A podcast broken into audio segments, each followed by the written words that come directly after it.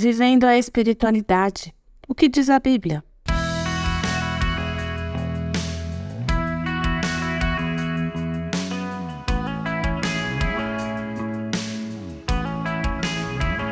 No nosso primeiro estudo, eu disse que a palavra espiritualidade não está escrita na Bíblia. Então, como nós vamos encontrá-la nas Escrituras? Bom, relembrando, espiritualidade é a busca de uma experiência pessoal, de uma comunhão profunda com Deus. Quanto mais perto de Deus, mais intensa é a espiritualidade. Então, vamos entender hoje quais são os componentes da verdadeira espiritualidade, de acordo com o que diz na palavra de Deus. A espiritualidade genuína só pode existir com amor pelo Senhor, fé, poder do Espírito Santo e meditação na palavra de Deus. Isso são palavras do saudoso Dr. Russell Shedd num texto que ele escreveu para o livro O Melhor da Espiritualidade Brasileira. Então vamos recorrer à Bíblia para ver o que ela fala sobre esses quatro pilares, quatro elementos da espiritualidade. Certa ocasião, um perito na lei levantou-se para pôr Jesus à prova e ele perguntou: Mestre, o que eu preciso fazer para herdar a vida eterna? O que está escrito na lei? Respondeu Jesus. Como você a lê? E ele respondeu: Amai o Senhor, o seu Deus, de todo o seu coração, de toda a sua alma, de todas as suas forças e de todo o seu entendimento. E ame o seu próximo como a si mesmo. Jesus é, confirmou isso que ele estava dizendo. Está em Lucas, capítulo 10, versos 25 e 27. O amor ao Senhor é imprescindível para que se desenvolva a verdadeira espiritualidade.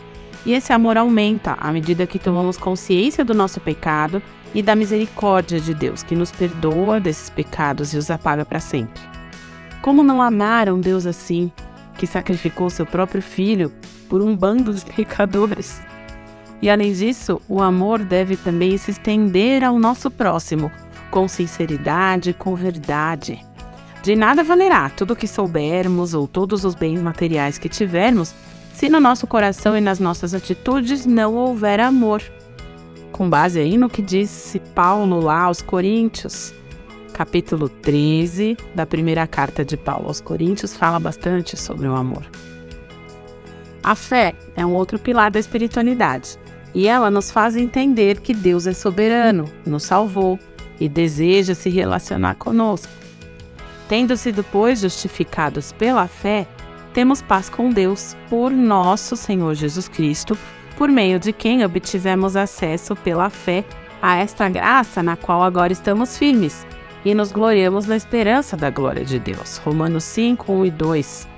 A fé desperta em nós o desejo de obedecer a Deus, de seguir os seus preceitos, de andar junto dele conforme o que ele nos ensina. E essa fé e esse desejo pela obediência é gerada em nós a partir do amor, do amor que temos por Ele que Ele tem por nós. Já o poder do Espírito Santo, que é o terceiro componente citado pelo Dr. Shedd, é indispensável porque é o Espírito Santo quem comunica a presença divina àqueles que creem. A vinda do Espírito Santo tornou possível a verdadeira espiritualidade isso não tem nada a ver com a busca por dons espirituais extraordinários ou experiências místicas e incríveis. Mas o crescimento espiritual é um dom do Espírito Santo. E é ao Espírito Santo que pedimos orientações para alcançar a maturidade espiritual. Paulo escreveu aos Tessalonicenses o seguinte: Porque o nosso evangelho não chegou a vocês somente em palavra, mas também em poder, no Espírito Santo e em plena convicção. Vocês sabem como procedemos entre vocês em seu favor. Está lá em 1 Tessalonicenses 1,5. Esse é o poder do Espírito Santo, que permitiu com que aquele, aquela comunidade, aquela igreja fosse muito bem sucedida. E o quarto componente da espiritualidade é a meditação na palavra de Deus. A espiritualidade depende diretamente da revelação escrita que aumenta o nosso conhecimento de Deus e fortalece a nossa fé. O próprio Jesus disse a alguns dos seus contemporâneos que eles erravam por não conhecerem as Escrituras e o poder de Deus. Está lá no Evangelho de Marcos, capítulo 12, verso 24. Então, o amor pelo Senhor, a fé, o poder do Espírito Santo e a meditação da palavra, como vimos agora em vários textos bíblicos, são os elementos-chave para que tenhamos uma espiritualidade verdadeira e também sem distorções, que não é muito aquilo que a gente vê sendo falado por aí. Mas isso é assunto para outros estudos.